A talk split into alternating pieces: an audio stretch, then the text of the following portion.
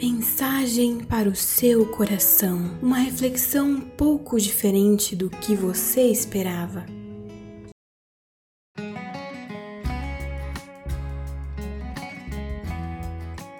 E aí a gente vai pro próximo ponto. Próximo ponto aqui falando sobre simplicidade, um ponto que particularmente me, me pega bastante e acho que vai pegar muita gente a grande maioria das pessoas, quando começar a refletir, assim, pelo menos minimamente, em alguns pontos, vai acabar dando é aquela acordada em muita a, gente. A gente vai trazer aqui só um.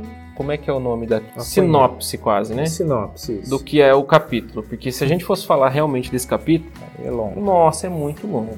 Mas assim, a gente vai a gente trazer uma ideia para vocês pensarem e também depois, para quando vocês descobrirem o livro, né? Qual o livro que é, vocês lerem ele e começarem a se aprofundar mais nesse assunto. Partindo disso, Tiago, o que é uma vida simples? O que é ter uma vida simples? Bom, acho que o primeiro, aqui ele é o, livro traz e nós entendemos e acho que é muito interessante ver como um processo, né? É, você começa de um lugar para atingir um objetivo. Então, para ter uma vida simples, nós começamos pelo estilo de vida pessoal. Tem que começar individualmente. Então, algumas ações práticas, né? Você começar a pensar, comece examinando a sua renda, o que já diz muito sobre simplicidade. Não quer, é importante que você tenha uma renda. É, é, começa por aí, né? Você parte disso, que é importante que você tenha, mas a partir do momento que você examine isso que você recebe como salário ou o dinheiro que você tem ou os recursos, que não necessariamente só dinheiro, mas você examine isso que você tem e veja se é possível gastar menos, não para guardar mais é, para é um você, ponto interessante. mas para doar mais. Fazendo um adendo, o problema não está em guardar, tá, gente? Sim. Até porque é, a gente sabe que existe um, um, nível de informalidade muito grande no nosso país e essas pessoas provavelmente, se depender do INSS, não vão se aposentar. Essa é a realidade, gente. Vamos jogar, tentar jogar o mais franco possível com vocês. Você tem que realmente pensar no futuro. O problema é, por exemplo, o Thiago falou, você tem uma renda, você começa a gastar menos para só guardar o que sobra. Você vai guardar aquilo e ponto, acabou. Não faz mais nada com aquele dinheiro, é só para você. A administração de recursos também é um, um, um, dom e é algo que o Deus nos ensina Jesus Cristo fala muito sobre, isso, sobre dinheiro na Bíblia. E, tem, muita gente tem dificuldade com isso. Mas hoje tem muita gente ensinando isso e ajudando as pessoas, fazendo mentoria em relação a isso. Você administrar os seus recursos Você financeiros. Começar a se organizar e aprender a fazer isso de maneira correta. Dentro dessa administração, é possível que você, no mínimo, pense sobre isso. Examine o, o, que você tem, ver se você consegue gastar menos, ver se você consegue doar mais, ajudar mais. Por quê? Esse gastar menos entra numa questão de, por exemplo, é, a gente quer pensar em evi evitar extravagância, desperdício, saber distinguir o que é necessidade e o que é luxo. Vamos dar um exemplo. Há algo muito errado em você é, eventualmente fazer um, um churrasquinho com seus amigos na sua casa? e gastar um valor, sendo que você viu o contexto que a gente está falando, você não está falando só de gastar comida para se aparecer. Você está tendo uma reunião com seus amigos para conversar, para ter um momento de lazer. Eventualmente.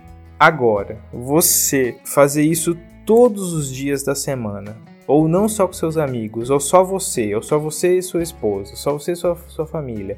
Gasta, gasta, gasta todos, dia, todos os dias da semana.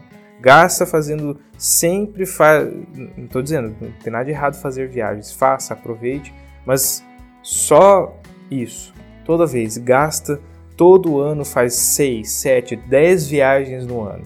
Gasta Não com pode viagens. ver um feriado que corre pra praia. Vamos, vamos gastar, vamos, vamos fazer mais uma viagem. Agora, vamos lá. É errado fazer isso? Depende. Depende. É, vocês acharam que eu ia falar não, né? Depende. Porque se você tem condições de fazer, legal, cara. Glória a Deus por isso, certo? Mas é o contraponto que a gente está tentando aqui, a gente falou, evitar extravagâncias, desperdícios e saber distinguir a necessidade do luxo. Eu acho que agora vem o, o contraponto, né, Tiago? Que é o porquê que depende se isso é errado ou não. Até que ponto é errado ou não. Porque, porque a gente está tá tratando de um assunto sensível, isso é sensível para todos nós, é falar sobre recursos, sobre dinheiro. E acredito que é uma coisa que nós temos aprendido sempre analisar isso, e aqui a gente pode já é, dar um, um, comentário sobre dízimos e tal, que é, obviamente entra nisso, mas sempre olhar para isso de uma, uma perspectiva de generosidade. Então, deixar o Gero de falar sobre isso, que ele já tem uma, uma ideia de como ser generoso. Eu, eu vejo assim, o, o problema que tem atingido, voltando ao ponto do, das viagens. Qual que é o problema de você viajar 10 vezes por ano? Depende do ponto de vista. Porque se você viaja, por exemplo, 10 vezes por ano, que seja, vamos botar duas por ano, vamos reduzir. Você tem condições de viajar duas vezes por ano, porém, na sua comunidade, tem um irmão que está desempregado já faz um bom tempo e já está passando fome quase. E você sabe disso. Aí, aí eu digo para você, tem muito problema. Porque você está utilizando o seu recurso para alimentar o seu ego e tem então a pessoa ali passando por uma necessidade básica. Então aí que a gente entra no ponto da extravagância, distinguir o luxo daquilo que é necessidade. Se há uma necessidade, ela precisa ser atendida. E não é só sua necessidade, ok? Por isso que a gente está falando de administração de recursos. Se existe alguém com necessidade e você tem recurso, esse recurso não está ali para bonito, é para você compartilhar. Quando a gente lê Atos, ah, eles tinham tudo em comum, ninguém passava fome, Cara, é lindo a gente ler isso, mas por que a gente não faz? Isso é só um exemplo, tá, gente? Vamos, vamos pensar, né? Pra gente pensar. A gente vai devagar aqui sobre isso aí. A pessoa, vamos supor, existe um problema, que é um problema que eu, eu acho problema, é você, a doutrina, vamos dizer assim, a historicidade da igreja firmou no o 10% do dízimo. Qual que é o problema que eu vejo? Ah, essa é a minha opinião. As pessoas estão tão focadas nos 10% que elas esquecem de ser generosas com mais, ou se elas não podem dar os 10%, elas acham que estão em pecado se elas derem 5%, 8%. E aí as pessoas elas esquecem que elas têm que ser generosas naquilo que elas podem, naquilo que elas, que elas têm condições. Porque a gente conhece, eu já ouvi casos de gente que tem muito dinheiro, não precisa de todo aquele dinheiro de salário e tudo mais para sobreviver e dá só 10%. E poderia dar mais. Poderia dar muito mais, não ia fazer falta, sabe? E aí tem o outro que às vezes tá, teve, teve algum problema financeiro e tal, ele não tá conseguindo dar o 10%, ele não dá 10%, não dá nada, porque ele acha que ele tá pecando porque ele não tá dando 10%. Então ele, ele, essa pessoa ela tá pecando duas vezes, né? Porque ela tá achando que é 10% e tá pecando por não ser generoso com aquilo que ele pode. Se a gente pensasse dessa forma, que é tratar de forma legalista, o 10% Isso, tá até errado. é a palavra correta. Legalista. O 10% nem se encaixa na, na, tradição judaica. Eles, eles davam até mais, davam em torno de 23% na realidade. É. Se você quer tratar de forma legalista, nem 10% não é, tinha que ser bem mais. Mas você está defendendo o bísimo? não. o, o ponto é que tudo que se trata de recurso financeiro é problemático. É problemático e se não visto de uma, de uma perspectiva de generosidade, vai, nós vamos cair e qualquer um vai cair no, no erro de, de, tratar de forma, de forma legalista. Quando não, não é nesse sentido que devemos pensar com um coração generoso, um coração alegre em fazer aquilo que te dá alegria. Porque a, a, questão é que a gente entra num ponto, a gente está tratando de vida pessoal, ah, mas é, é papel da comunidade. É papel da comunidade ter essa visão, essa sensibilidade, a percepção de, de ajudar as pessoas.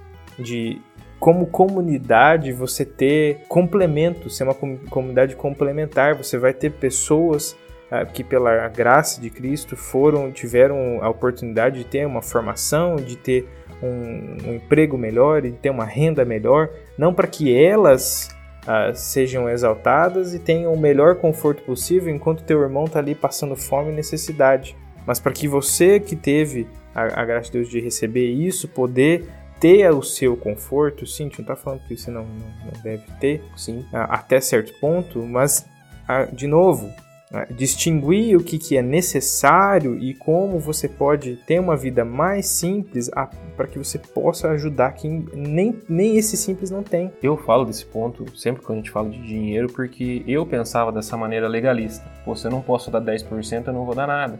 Só que com o passar do tempo, isso foi, cara, foi me machucando mais do que eu simplesmente não poder contribuir. Eu não podia contribuir. Eu, na minha cabeça era assim, eu não podia contribuir e também nessa época também não administrava bem o meu dinheiro.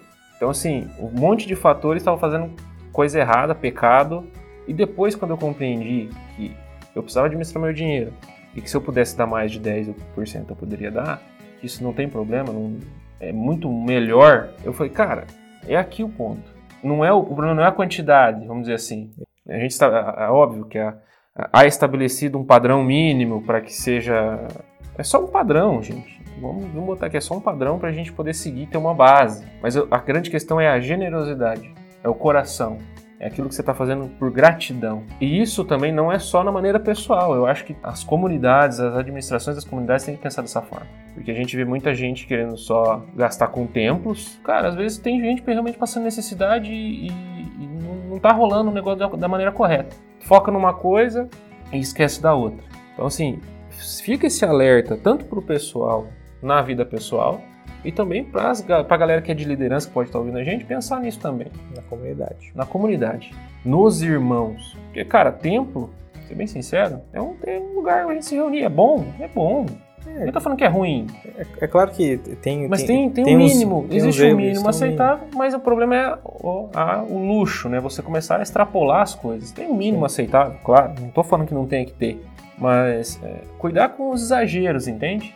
E às vezes esse exagero que foca para um lugar errado um recurso que poderia ser investido em missões, poderia ser investido, no, sei lá, para ajudar pessoas de comunidades carentes. Então, assim, nesse ponto, aí entrando nisso já, a gente entra no, na administração do nosso dinheiro, doando mais, sendo mais grato, sendo mais generoso.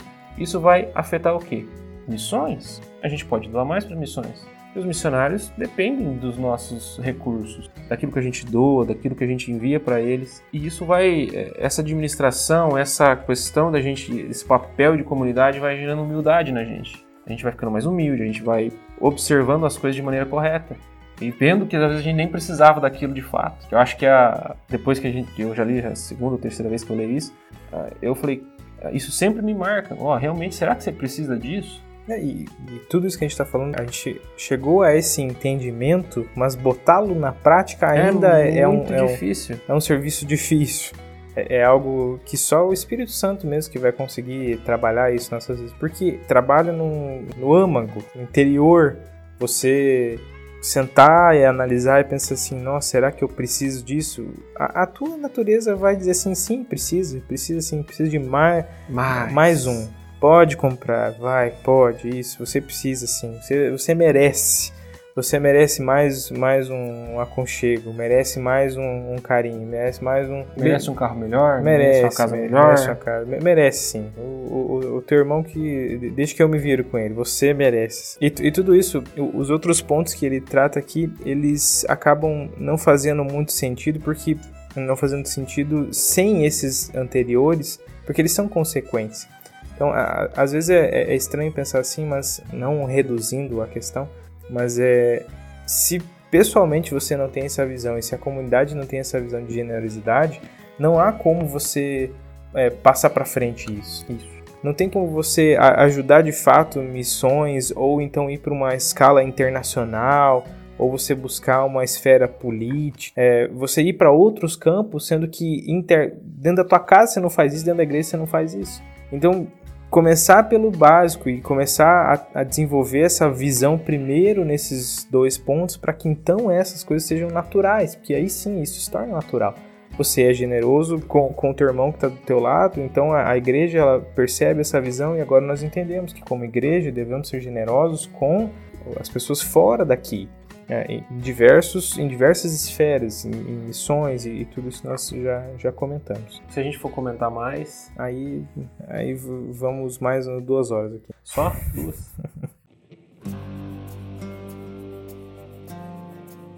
próximo ponto. É, o próximo ponto vai ser legal, que a gente pegou a frase do autor aqui do livro. Muito interessante, que ele fala o seguinte: você deve sempre se lembrar, se lembrar de quem você é pois se você se lembrar da sua identidade, se, se comportará de acordo com ela. Então nós temos essa frase e o texto de 1 Pedro, capítulo 2, do versículo 1 ao 17. É uma leitura uh, longa que a gente vai deixar para vocês aí fazer e aí vamos comentando os uh, pontos, pontos e contrapontos e com, pontos complementares e o que tiramos dessa frase e desse texto. Uh, são várias características retiradas aqui ah, de como ter uma vida equilibrada. Porque o primeiro, a primeira coisa que a gente percebe que o, o autor fala é de como a analogia com um bebê. De, de que sentido? De que o bebê ele está numa fase de crescimento, de que ele está ah, sendo é, ajudado, está sendo nutrido, então ele está numa fase de crescimento. E isso é um crescimento individual. É algo que a gente já comentou aqui de outras vezes, mas é que é algo importante que você busque isso que é um esforço, porque não é algo natural, não é algo, de novo, a gente já disse isso, de que não, não é algo simples colocar na prática, você ter uma regularidade de estudo da palavra, você ter uh, esse, esse comprometimento em você estar tá se aprofundando com a palavra, você está se aprofundando em oração. Mas é o primeiro ponto, é você ter esse crescimento individual, como um bebê. O segundo ponto, ele fala sobre pedras vivas, ele usa uma analogia de construção que é muito uh, interessante aqui é que o, o Gerald uhum. tem um conhecimento técnico e prático sobre construção, então ele pode falar com mais nem propriedade. nem tanto, mestre. Nem, nem tanto? tanto mestre. Ah, tem. Vamos lá. É, o, o, legal é assim, eles, Pedro, ele, ele sai da, da biologia e vai para a área da construção, da arquitetura. Muito legal isso. E trazer, ele vai fazendo esses paralelos e é muito legal esse texto. E essa metáfora que ele usa da pedra, pedras vivas, é, a gente sabe que Jesus é a pedra angular, é a pedra de fundamento. E a gente já vai construindo o prédio, né? Então cada pessoa é uma pedra viva. Veja bem. E, e esse edifício que ele está falando aqui é a igreja real a igreja de Jesus de fato. É, tem uma galera que usa essa analogia, né? Que a gente é o tijolo, né? A pedra ali e a, a, o cimento, a massa é o Espírito Santo, né? Vai uhum. unindo a galera, vai segurando. Qual que é essa visão de Pedro? É realmente da comunhão. Um depende do outro para formar esse, essa coisa maravilhosa que a gente chama de igreja. É, eu dependo do Tiago, Tiago depende de mim, e a gente vai vai dependendo do outro irmão e vai dependendo do outro irmão, porque a gente, apesar de a gente todo mundo ser pedra, todo mundo é diferente. Então por isso essa união vai intercalando, vai subindo essa parede, vai construindo essa obra magnífica de Deus que é a igreja. É, e é a comunhão, gente. Isso é comunhão. Tá todo mundo junto. Tá todo mundo amarrado, tá todo mundo, é, o pessoal gosta de falar, no mesmo barco, né? Mas é, aí nós já temos os dois, os dois primeiros é, pontos. Então, de deveríamos então é, nos fecharmos num crescimento, um, um aprimoramento Isso. individual e aí o mínimo que eu faço é ter uma comunhão com a igreja. A gente tem que ir um pouco além disso. É, isso é o, é o a gente pode chamar de a base, né? É isso. Tá crescimento na... pessoal, comunhão com os irmãos. Voltando, né, que a gente está falando disso redundantemente, mas é, esse é a base, esse é o começo. Delimitou qual é a base: crescimento individual, comunhão com os irmãos. Agora, a, a próxima figura, próxima é, figura que ele usa é a figura do sacerdote. Vale uma rápida explicação de que no Antigo Testamento é, nós tínhamos, é, é claro que to, toda a Bíblia ela tem Jesus como referência. Então o, o Antigo Testamento ele apontava para Jesus e o Novo Testamento ele parte de Jesus. Então, no Antigo Testamento você tinha a figura do sumo sacerdote, do o sumo sacerdote que era o responsável por oferecer um sacrifício por ele mesmo e oferecer os sacrifícios pelo povo, para a remissão dos pecados do povo. Então, ele, havia todo um ritualismo, tinha a figura da arca, a figura do véu, como representando essa separação que foi criada é, no, no, Éden, quando Adão e Eva eles pecaram, eles é, o pecado que gera esse afastamento, essa separação de, do homem com Deus, então é representado por esse véu. Então essa figura do sacerdote, ela, ela do Antigo Testamento, ela é vista em Jesus agora. Jesus quebrou essa, essa necessidade de um, de um intermédio, ritual. desse intermediador, desse ritual. Agora, de uma forma espiritual, por meio de Jesus, nós temos esse acesso direto ao Pai, para que nós façamos o quê?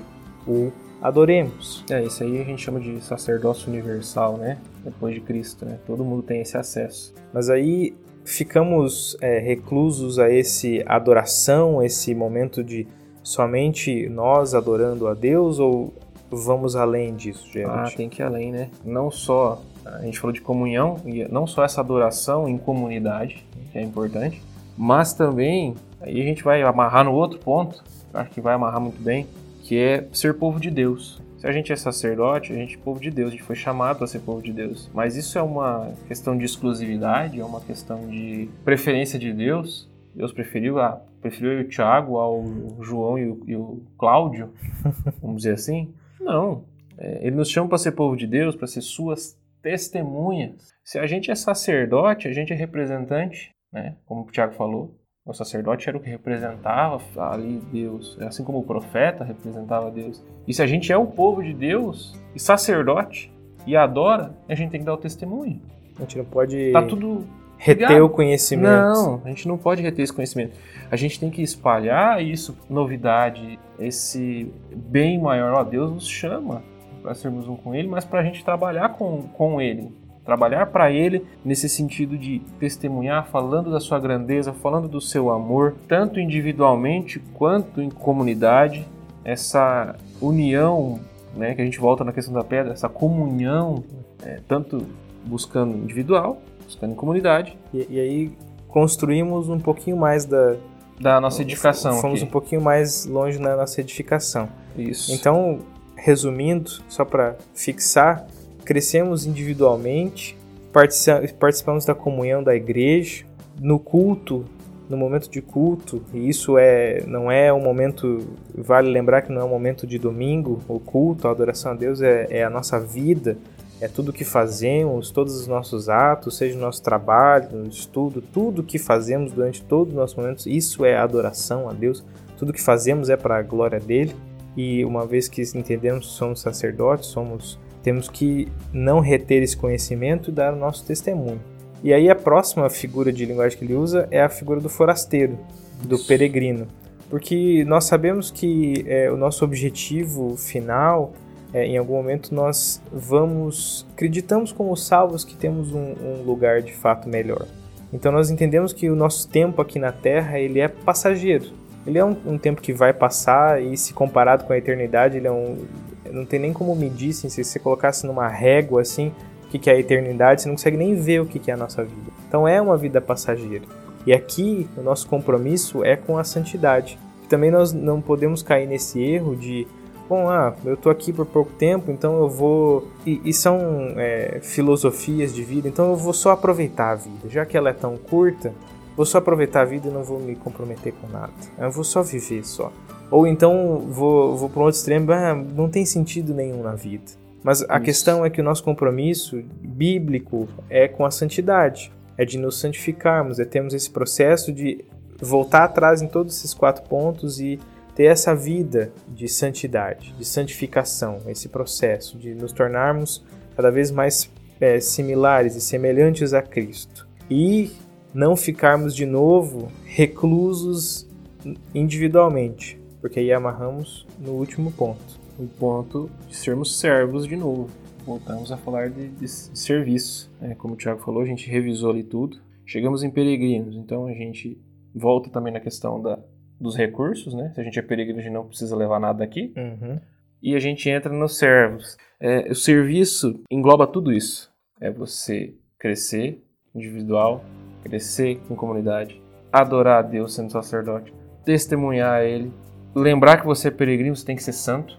E aí você vai servir a comunidade já e servir a sua cidade, a sua seu estado, seu país. Isso é gradativo.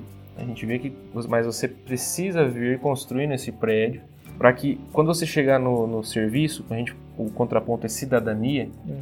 né, para ficar mais fácil, o que a gente chama de serviços sociais ou ações sociais da igreja, para que isso reflita na sociedade. O termo que a gente usa bastante é tornar a igreja relevante. Aí, quando ela começar a se tornar relevante, é o ponto-chave. Vai evangelizar bem, vai ser bom testemunho, vai se parecer com Cristo, que a gente falou, né? Um grande, acho que um grande problema é a gente não parecer com Cristo. Então, ah, levando por esse lado, não só se- só construir a nossa igreja e ficar no nosso redomo aqui, né? A gente é uma comunidade, um prédio único, uma fortaleza agora. A gente está todo mundo unido.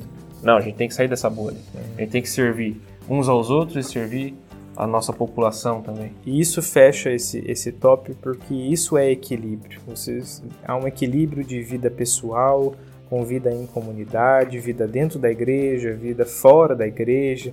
Porque apesar de eu falar dessa forma, não há, não há como você separar essas coisas. Porque se nós começamos a separar isso, você vai começar a agir diferente dependendo do contexto onde você está. Então, por exemplo, você age de uma forma quando você está sozinho. Aí quando você está dentro da igreja, você age de uma outra forma.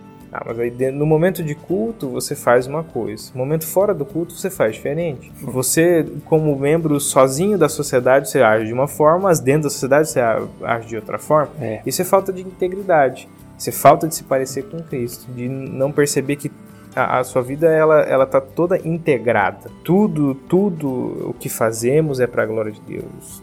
E sozinhos, como comunidade, dentro e fora da igreja, tudo uma coisa só. Não tem como separar essas coisas. E assim terminamos esse tópico para falarmos do penúltimo, que é a dependência. E é um tópico muito interessante. Nós vamos começar com uma, uma citação direta do livro para dar o nosso, nosso contexto aqui. Eu vou ler que ele fala assim: Viemos a este mundo totalmente dependentes do amor, do cuidado e da proteção de outros. Passamos por uma fase na vida em que outras pessoas dependem de nós. E a maior parte de nós deixará este mundo dependendo totalmente do amor e cuidado de outros. Isso não é nenhum mal ou realidade destrutiva, é parte do plano da natureza física que nos foi dada por Deus.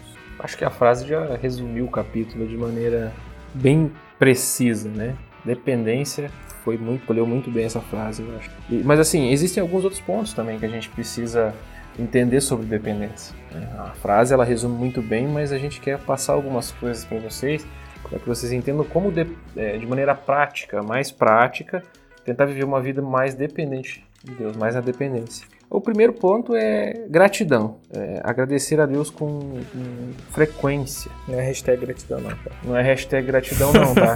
não é lá na, na rede social, não. Não é só botar lá hashtag gratidão, não. Tem... Não, não. É falar com ele mesmo, tá? É, diretamente com ele, agradecer a ele.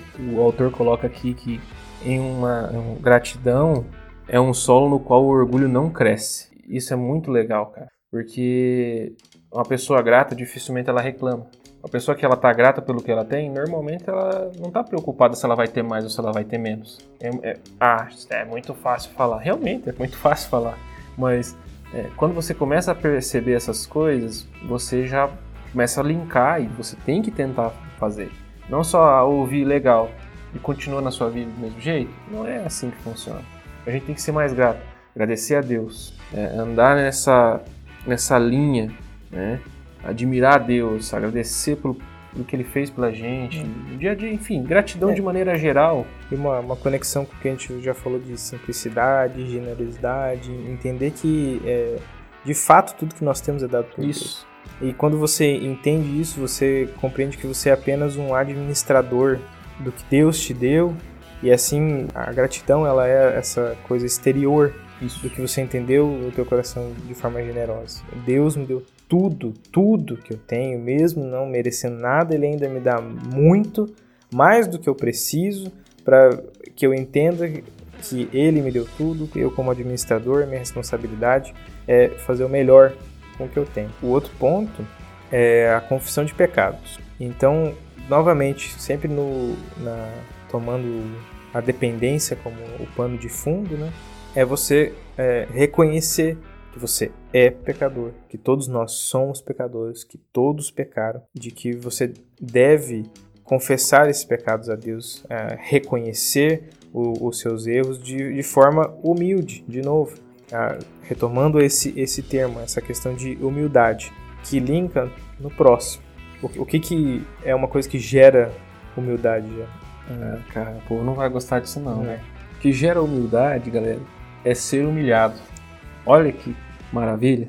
Normalmente, quando a gente é humilhado, a gente está falando de novo disso, ser humilhado dói, em qualquer nível, porque a gente acha que determinadas coisas a gente ainda é superior, mesmo que a gente tente buscar humildade, é, chega em algum momento que você vai ser humilhado. E o legal é que o autor traz isso com algo bom, cara. É, aceite essas humilhações, ele diz. Tudo isso é uma oportunidade para estar mais próximo do nosso Senhor, que foi crucificado e humilhado e suportou isso. Então, ah, quando você se sentir humilhado, ou vamos botar a palavra assim, derrotado, né? Uhum. O pessoal gosta muito dessa. É, cara, olha Fracassado. isso. Fracassado. É, Lembre-se de que você está se aproximando de Cristo. Use isso para tentar crescer, para se aproximar de Deus. E seja grato por isso. Já volta no meu- Seja grato por isso, porque isso vai te fazer crescer e se aproximar de Cristo. E aí vem o nosso próximo ponto. que é justamente você linkado diretamente com isso é você se preocupar com status, porque o fato de não queremos ser humilhados é porque nós acreditamos ter uma posição na sociedade, ou dentro da igreja, ou dentro da tua casa, com uma posição maior do que outros. E é isso, é você ter uma noção de status. E, e é uma coisa ele fala que é muito interessante, é a única, única preocupação do Senhor é que estejamos mais próximos deles, dele. Esse é o status que você precisa Esse é ter. o status que você precisa se preocupar em estar mais próximo dele. E aqui um algo que é muito interessante, todo esse, todos esses quatro pontos, tem mais um, mas é, é você pensar novamente na figura de, de Cristo na cruz e todo o processo, toda que ele passou de sofrimento, se foi adequado para o Rei do Universo, e isso, isso é uma característica real de Cristo, Rei do Universo. Pense só, só na, nesse termo. O que, que significa ser Rei do Universo? Se o Rei do Universo foi humilhado, passou por sofrimento, se foi adequado para ele ser dependente, por que, que nós não devemos ser? É isso aí. E a gente entra no nosso último ponto. Usar o senso de humor. Que é legal porque a gente estava até comentando, a gente comentou antes de começar a gravar, que as coisas acontecem e a gente começa a pragmatizar tudo, né? Não, porque isso, porque aquilo, porque, ah, começa a entrar numa mini depressão, vamos dizer É. assim. Mas, cara, às vezes é melhor a gente olhar para as situações e rir delas. Porque realmente não, não, não tem que acontecer, é a vida. Vai acontecer coisa ruim. Há alguns absurdos na vida que, se tratado, gente tratar de, de forma séria eles, você fica maluco. É, você não, você não vive, cara. Você só vai ficar com raiva o tempo todo. Essa é essa é a realidade. É, tem um legal que uma vez eu vi né, na, na minha timeline lá, não sei se foi no Facebook ou no Instagram, tinha um fluxograma bem legal assim. Você tem um problema, você pode resolver? Daí tá lá, sim ou não, né? Aí, sim. Pode resolver agora? Não. Então não se preocupe. Aí do outro lado, você pode resolver? Não. Então não se preocupe. Cara, se você não tem como resolver, você não pode fazer nada pela situação, por que, que você vai ficar pragmatizando aquilo? Não estou falando que você não deva de- dar determinada importância. Determinadas situações realmente tem, tem que ser analisadas e tal. Mas assim, tem coisas na vida que você não precisa resolver agora. Problemas que você não precisa resolver agora. Que às vezes você acha que é um grande problema e nem é. Então assim, levar com bom humor. Às vezes as coisas acontecem com você, você não tá nem ali, nem, nem tá no meio, aí, sobra pra você. Aí você, cara, que situação ridícula. Vou ter que rir disso aqui. Vou fazer o quê? Vou ficar bravo? Não. Então assim, Tra- trata- tratar com naturalidade a Isso. coisa da, e dar risada da situação. É por isso que a gente faz umas Isso, piadinhas, umas isso linka muito bem com o ponto da maturidade, Sim. entendeu? Você, se você é tão maduro que você analisa a situação, cara, eu vou ter que rir disso aqui, porque não, não tem mais o que fazer. É, é uma situação engraçada. A questão é engraçada. Você para de se preocupar, às vezes, com. Porque muitas vezes a gente se preocupa com coisas fúteis, achando que aquilo é um baita de um problemão, e a nossa vida vive só, vive só em pragmatização e depressão, e isso, e vai, e problemas, e problemas.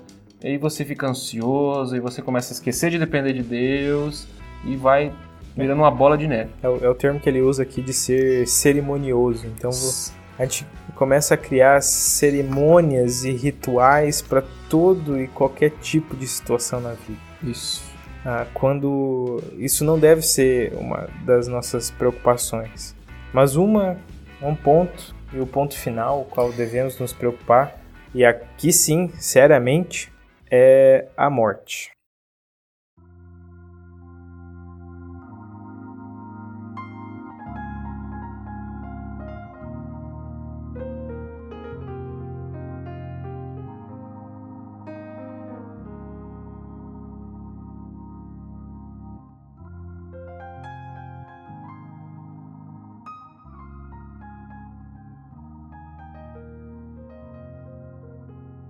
Esse é o o último ponto, o último tópico aqui da nossa discussão. Uh, e a gente começa com uma frase que norteia esse tópico, é frase retirada do livro, que é a seguinte: A vida por meio da morte é um dos mais profundos paradoxos da fé e da vida cristãs. E realmente é, né? Porque está na própria frase como se obtém vida pela morte. Nós temos uma visão muito material, muito física desse conceito de vida e morte. E o primeiro eu vou deixar com o Gerard. Bem, Thiago, a gente, como você disse, é o maior paradoxo aí da, da fé e da vida cristã. Mas por que que é? Porque aquele que nos salvou fez isso. Ele entregou a sua vida, morreu, para que a gente pudesse ter vida. Que a gente está falando de salvação, né? Para nós que entendemos isso, que já estamos no meio, entendemos? Ah, Jesus morreu pela gente, a gente entende, tá na fé e tal. Mas outras pessoas que não estão na fé olham isso e falam que isso é loucura. Morte vai trazer vida. Como que alguém se entregar realmente vai trazer vida para alguém? Nosso maior exemplo tá aí, é o nosso Senhor, é Jesus. Ele nos mostra através da sua morte que a gente pode ter vida. Para nós já isso já faz sentido. Cristo morreu pelas nossas vidas, para nos salvar dos nossos pecados e para nos salvar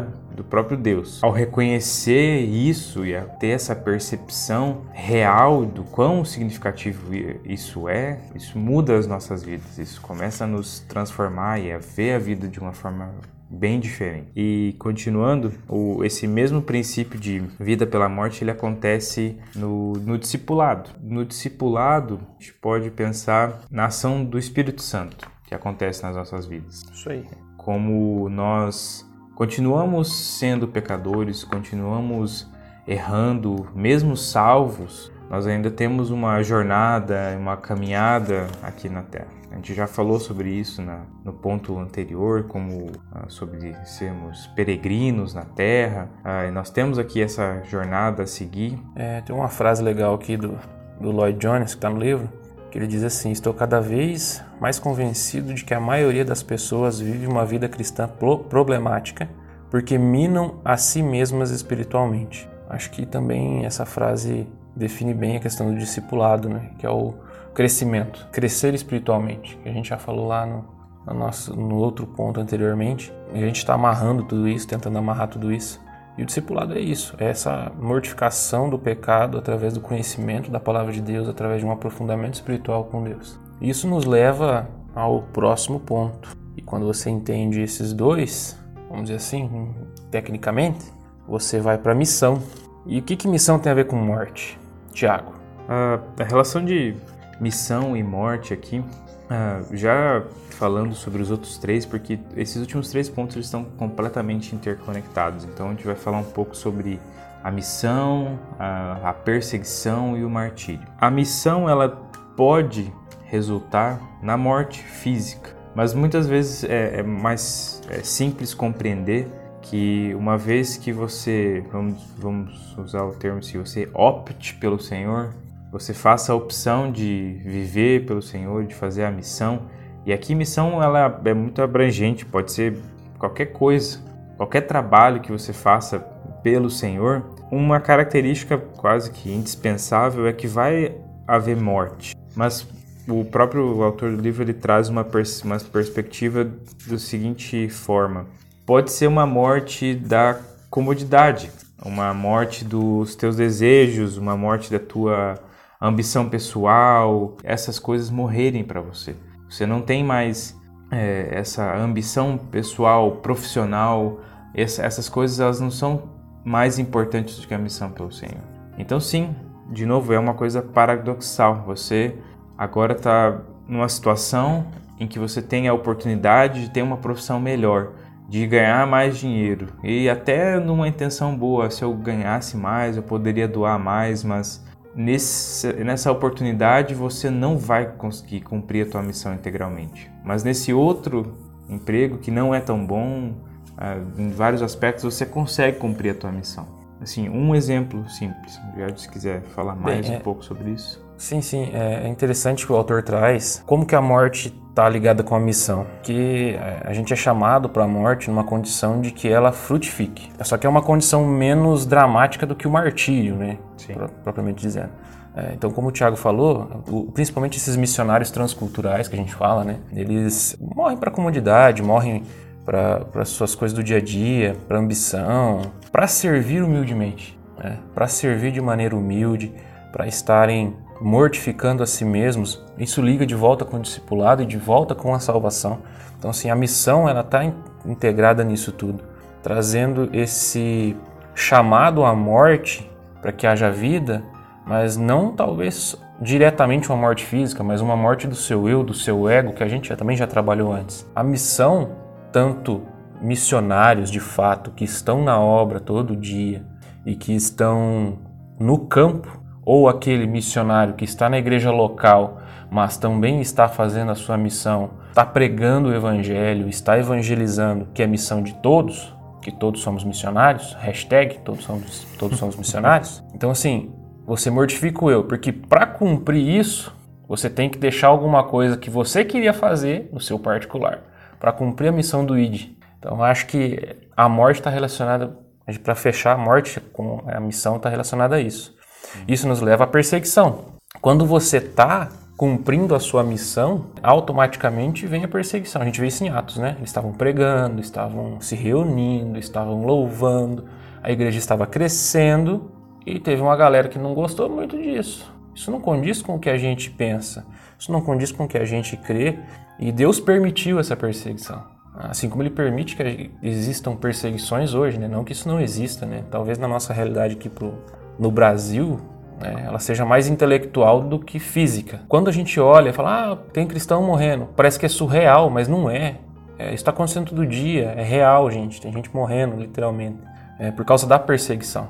E também a perseguição também traz a morte do ego, porque é, você não, não, não tem como você ter muita coisa, não tem como você ter uma perspectiva de crescimento ou até de se fixar em algum lugar. Você está sendo perseguido. Então você não, não ajunta nada, a única coisa que você vai ter, digamos assim, é a sua fé e a sua vontade de, proclamar o evangelho. Então, acho que é de maneira simples, falando de perseguição, que é um assunto bem complexo. Essa questão da perseguição mesmo é, é interessante a gente analisar qual que é o objetivo da perseguição, vamos dizer assim.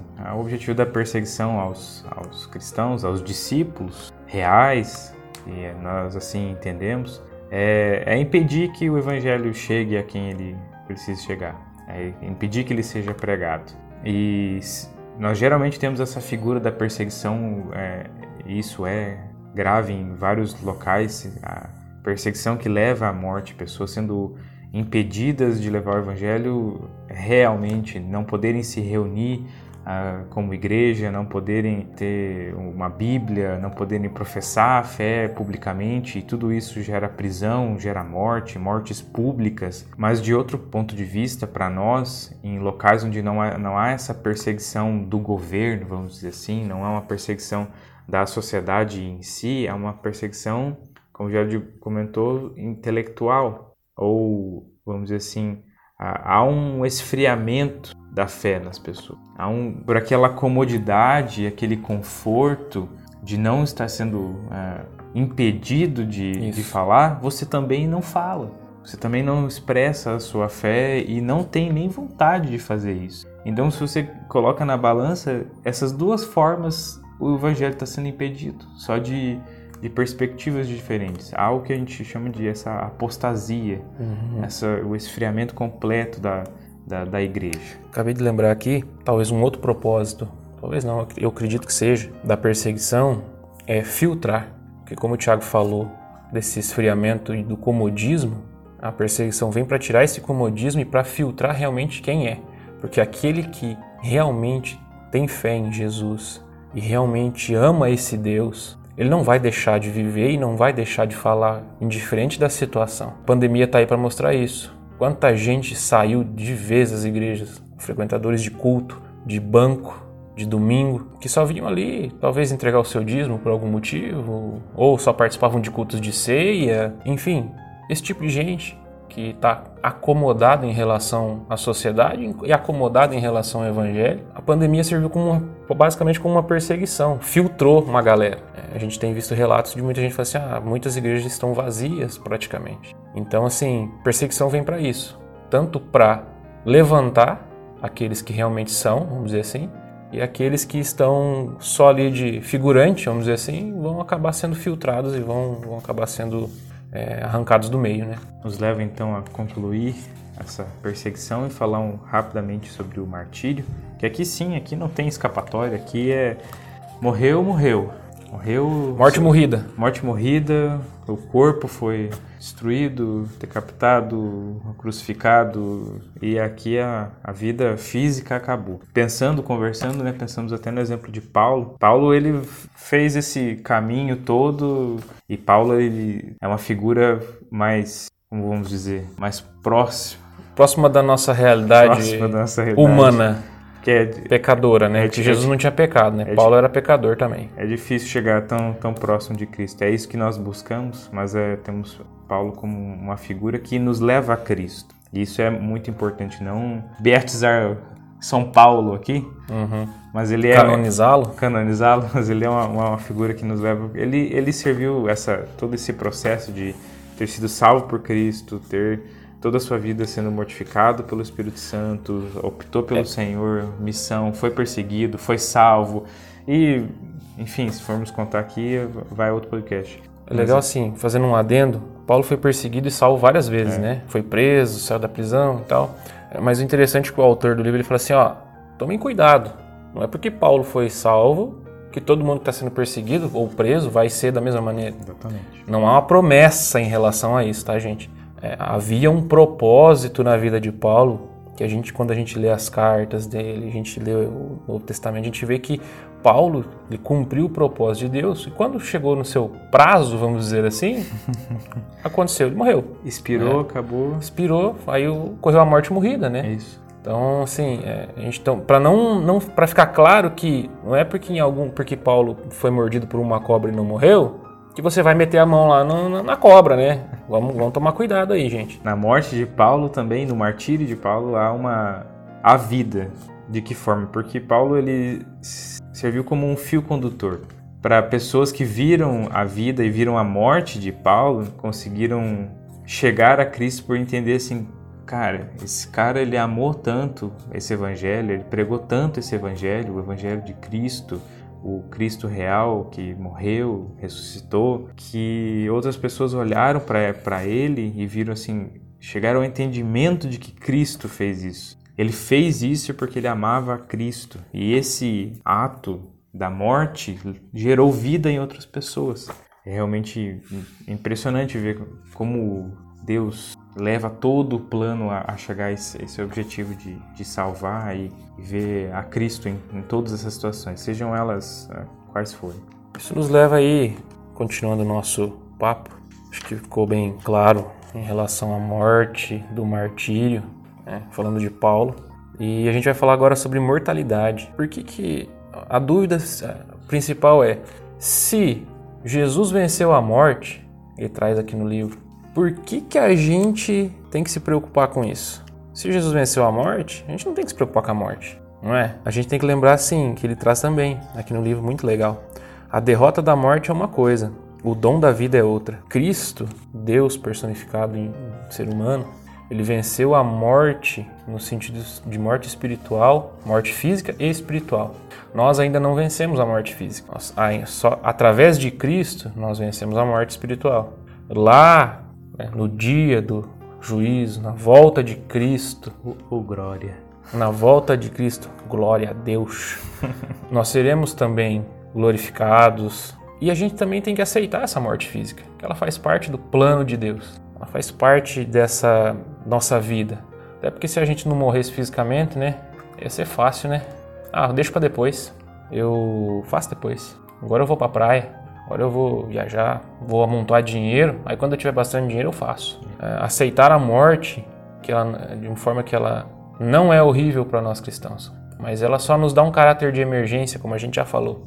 A gente vem falando isso, de que o evangelho precisa ser pregado, de que Cristo precisa ser glorificado, de que pessoas precisam de Cristo e nós não podemos perder tempo. Acho que essa vem essa questão da mortalidade para mim é mais ou menos por isso. Esse ponto de vista de imortalidade, como ela não sendo algo ah, horrível, não deve ser, é, é justamente por isso Porque quando nós começamos a imaginar e pensar um pouco sobre a nossa vida cristã aqui na Terra, nós temos coisas muito boas. Nós podemos adorar o Senhor, nós podemos ler a palavra e nós ficamos felizes com tudo isso. Nós adorando ao Senhor, nós ficamos felizes.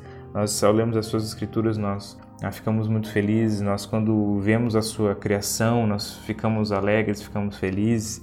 Ah, se nós temos comunhão com os nossos irmãos, se nós podemos nos reunir, ter um tempo de lazer com amigos, família, tudo isso é muito bom e nos traz muitas alegrias. Mas a gente está falando de experiências terrenas. Então imagine todas essas experiências não terrenas, celestiais, fora, na glória já. Quão melhor não, não vai ser isso? Quão melhor essas experiências não, não vão ser? E por isso é, essa aceitação de, da morte aqui, ela vai ter que acontecer. Ela vai, é, ela tem, nossa vida tem um, um prazo, uma data de validade. Muito que, bom. Que só o Senhor sabe quando vai, vai chegar. E nesse processo é, é, uma é uma questão de a gente, de a gente sempre pensar. Isso, esse é um assunto uh, que não só cristãos vão discorrer e pensar sobre, porque colocado numa balança, colocado para ser analisado essa filosofia de vida e morte, o que, que você faz durante esse teu curto período de vida? Muitas pessoas não vão entender que é um curto período de vida por não ter noção da eternidade, de não, não, não conseguir vislumbrar um, uma coisa eterna. Mas dentro desse, como entendemos, um curto período, o que, que você faz com a sua vida? O que, que você faz durante o seu tempo aqui?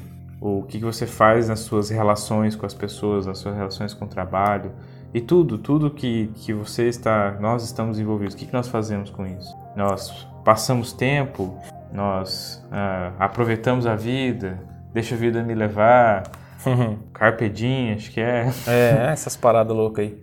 Ou assim, é, eu tenho visto uma, uma galera, galera de investimentos, não são cristãos e tal, mas eles estão falando de legado. Ah, nossa vida aqui é curta, quando a gente morre tudo acaba. Não, mas o legado não. Então assim, eles estão eles não estão preocupados com a vida eterna de fato, eles estão preocupados com aquilo que eles vão deixar de renome. Tem vários nomes aí fazendo filantropia, ficaram milionários e agora estão doando seus dinhe seu dinheiro, é, construindo um monte de coisa na África e por aí vai. Assim, eu acredito que Deus tem um propósito em relação a isso, né? Tá ajudando muita gente. Mas o motivo pelo qual o cara está fazendo isso é só ego. Ele não está com foco em uma coisa realmente maior, uma coisa grande que é a glória de Deus, que é o que deveria ser o foco do, do cristão, né? Vamos botar dessa forma. Mas essas pessoas elas não estão preocupadas com isso, elas estão preocupadas com o seu ego. Ah, mas ele ajudou muita gente, tá, tá, tá. Beleza, mas ele fez isso por ego. Ele não fez isso por amor de fato ao próximo, né? Ah, só assim mesmo. Mas é isso, cara. As pessoas elas não, não aceitam a morte, mas ela não é tão ruim assim quanto parece. É, e a morte é o fim e também o fim do nosso podcast. A morte é o fim e o fim é o começo? não, não começa. Vai ficar um ciclo infinito aqui de. Faz sentido essa frase. Ô louco, mano. Faz, faz. Então Dessa, é isso aí. Dessa forma, encerramos mais um podcast. Agradecemos a todos que ouviram, se sentiram edificados e puderam, junto com nós, devagar e vagar por esses, esse assunto tão denso. E agora fica a nossa recomendação. Ah, o livro que nós utilizamos como base ah, é um livro curtinho, eu tenho aqui 112 páginas, tem mais a, a conclusão aqui, vai dar 100 e e 16 páginas. É um livro relativamente curto. Mas... Quem curte ler mesmo de fato, lê em três dias isso aqui. É, mas é um, um, livro de uma densidade muito grande. Ele, ele engana muito. Você acha que por ele ser curto e falar de muitas coisas, ele não vai ser profundo. E, e é, muitas coisas são muito profundas. É, é. O, o livro é, Gerard? É O Discípulo Radical, do John Stott. Esse livro é um livro excelente. Como a gente sempre fala, a gente só pincelou os pontos. Né? Se você eh, já é a segunda ou terceira vez que eu leio, toda vez que eu li, o negócio foi mais profundo. Você tem mais compreensão. Então, fica essa dica desse livro muito bom. E se você gostou desse podcast, siga a gente aí no Spotify ou no seu agregador de podcast que você esteja ouvindo. Siga a gente lá no Instagram, Vagamente Oficial. E também no YouTube, Vagamente Podcast. Vai lá, deixa seu like. E é isso aí, pessoal. Até o próximo. Isso é tudo, pessoal.